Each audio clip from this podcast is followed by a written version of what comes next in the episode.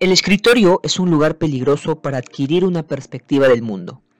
Es una frase de John le Carré, novelista británico que basaba sus historias en asuntos policiales y de espionaje, y que introduce lo que aprenderemos hoy en nuestro episodio número 2 de nuestra temporada Construyendo al Leaderling. Yo soy Andrés y te doy la bienvenida a esta tercera temporada de nuestro canal de podcast de Leal 3.0 donde estamos convencidos de que los procesos mejoran cuando las personas mejoran dentro de una organización. En nuestro episodio número uno hablamos de los tres pilares del líder Lean, que dice que todo líder que dirija una organización, Lean, o que aspira a ello debe dominar los procesos, fortalecer la cultura y gestionar el trabajo. Y compartimos unas breves pinceladas de cada uno de estos pilares. Hoy profundizaremos en uno de estos pilares y que a partir de ello lograremos comprender el por qué y el cómo podremos ser líderes Lean que tengan autoridad sobre los dueños de los procesos que requieren de nuestra atención para mejorarse. ¿Y cuál es ese pilar? Hablo de dominar los procesos. Y para ubicarnos un poco a modo conceptual, definamos lo que es un proceso. Un proceso es un conjunto de actividades que interactúan entre sí. Todo proceso tiene entradas y salidas, y estas salidas pueden manifestarse a modo de un bien, un servicio o incluso información. ¿Y qué es lo que ingresa en un proceso? Pues en resumen decimos que un proceso contiene en las entradas las llamadas 6M más I.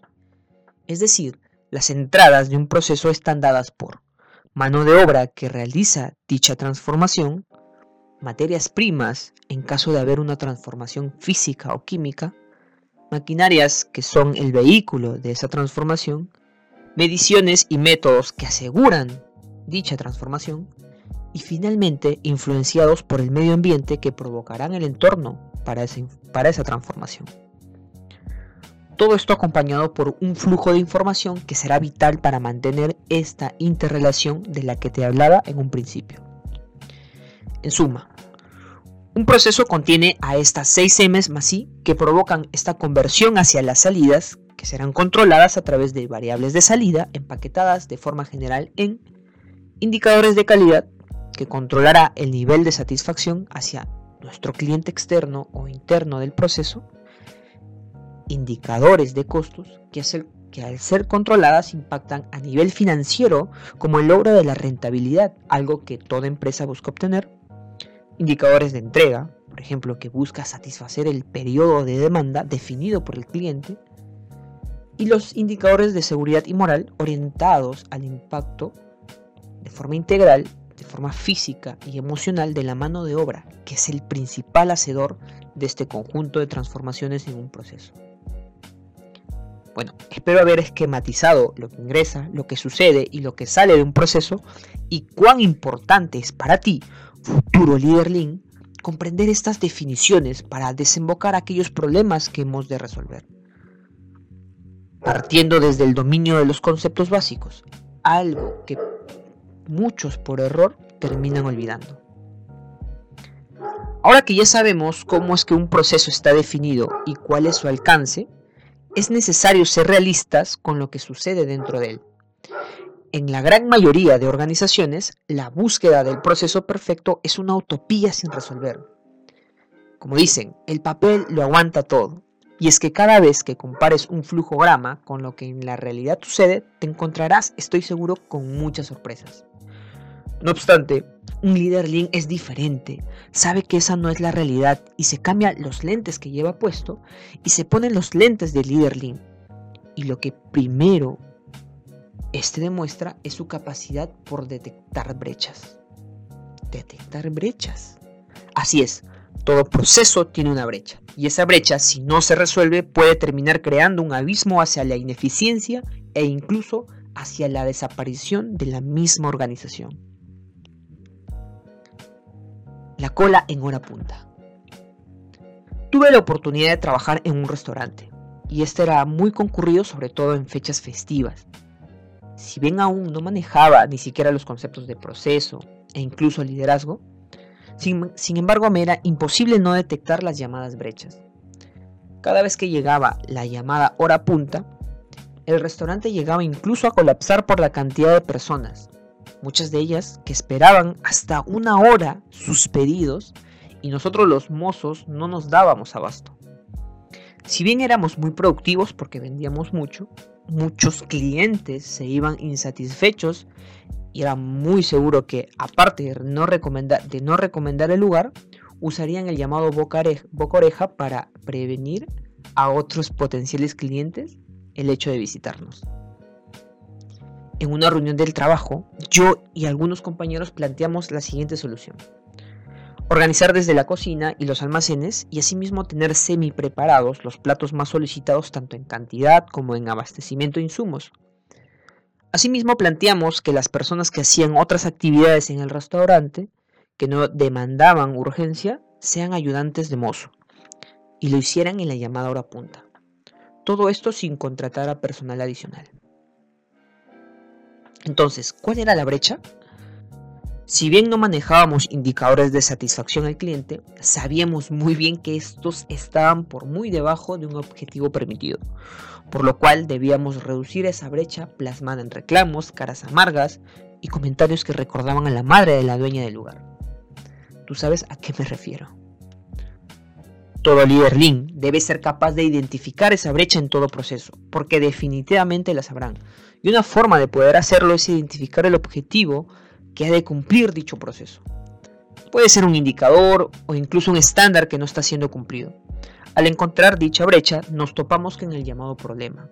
Problema que puede ser comprendido de primera mano o no. ¿Y cuál es nuestro objetivo? Clarificar dicho problema. Clarificar el problema. Albert Einstein dijo, si tuviera una hora para resolver un problema, me tomaría 59 minutos en definir el problema y un minuto para resolverlo. Dicho de otro modo, lograr un buen diagnóstico equivale a tener resuelto la mitad del problema. Ahora que sabes la importancia de identificar las brechas dentro de un proceso y que éste a la larga te permitirá ir dominándolos, debemos ser capaces de clarificar el problema, es decir, eliminar toda suposición, generalización y falta de información hasta filtrarlo para entender de forma concisa lo ocurrido. Para ello utilizaremos nuestra capacidad de hacer preguntas poderosas, algo, que como líder irás dominando con el pasar del tiempo, a medida que vayas interactuando con los dueños de los procesos. Estas preguntas son muy sencillas y te permitirán ir desglosando la información que tienes disponible. Por ejemplo, ¿cómo ocurrió el problema? ¿Dónde ocurrió el problema? ¿Qué efectos generó el problema en el proceso? ¿Quién fue testigo de dicho problema? ¿Cuándo ocurrió el problema? Son preguntas que permitirán enfocar lo sucedido y así darle un mejor tratamiento.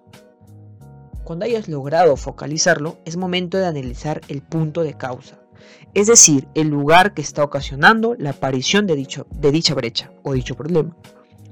Por ello nos sostendremos de la premisa utilizada originalmente en Toyota y que hoy las organizaciones Lean lo tienen como parte de su ADN.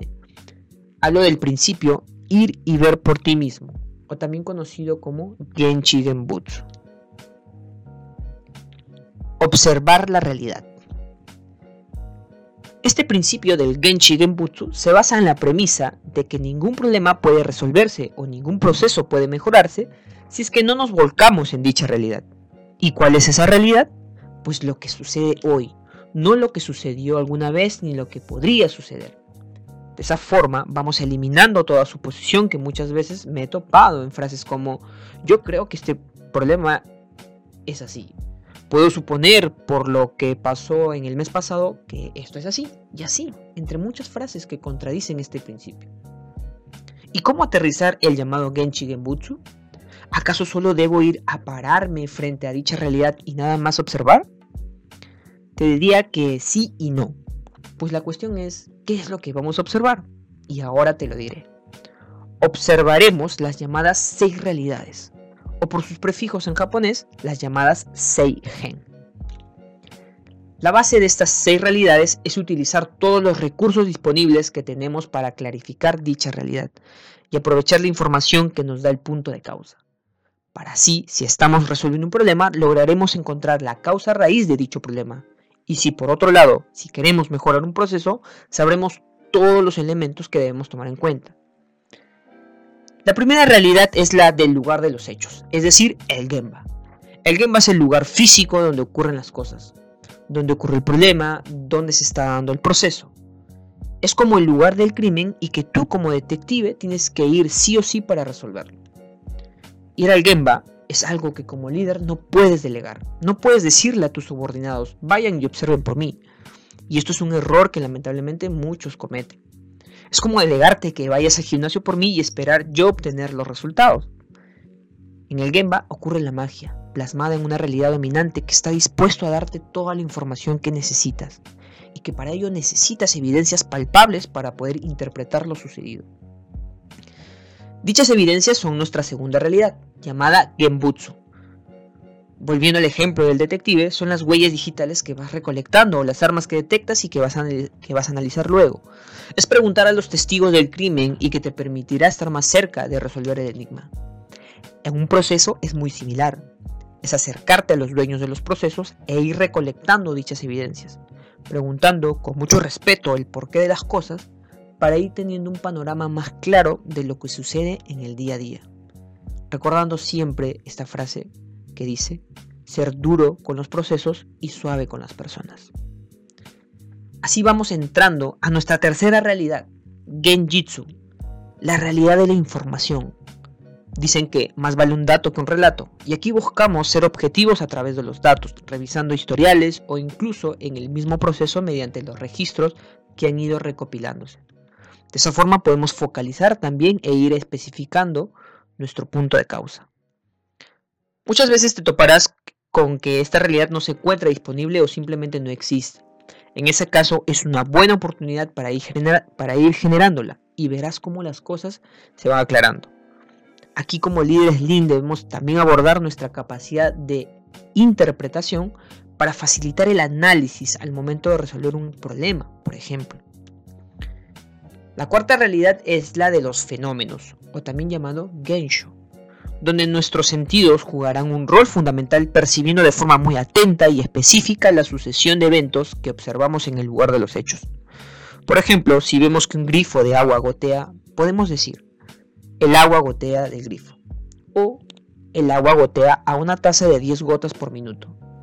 Ambas afirmaciones son correctas y pueden decir lo mismo, pero la segunda demuestra una mayor atención y por lo tanto brinda mayor información y un mejor aprovechamiento de los sentidos y de los recursos que tenemos disponibles.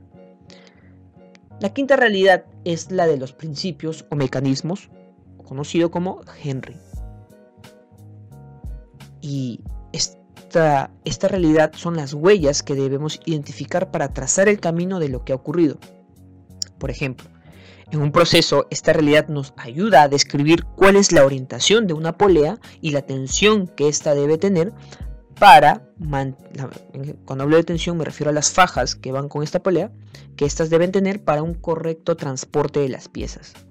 Saber esta información enriquecerá nuestro entendimiento del proceso que se lleva a cabo.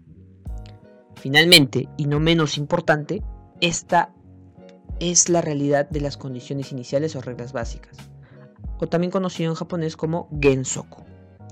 Es una realidad que nos hace la pregunta, ¿cómo debería ser? Refiriéndose a las condiciones iniciales del proceso en el cual no había ninguna falla, o que así debería ser para mantener estable el proceso. Es una realidad que nos permite ver cuáles son los parámetros iniciales y que van a mantener estable el proceso si es que estos se respetan. Como verás, Observar la realidad puede hacerse desde diferentes ángulos y la clave es aprovechar cada uno de dichos ángulos. Pues, al observar de forma efectiva lograremos reflexionar sobre lo que hace falta hacer y así generar las acciones en el lugar y momento correcto. De esa forma, a través de la buena observación y la acción efectiva, iremos desarrollando nuestra capacidad de dominar los procesos, algo que como líderes Lean estamos llamados a lograr. Nos vemos en nuestro siguiente episodio de nuestra temporada Construyendo a Leaderling. Gracias por acompañarnos. Recuerda seguirnos en nuestras redes sociales de YouTube, Facebook, Instagram, LinkedIn como Leal 3.0, donde buscamos mejorar a las personas para la mejora de procesos. Mi nombre es Andrés Valverde, hasta pronto.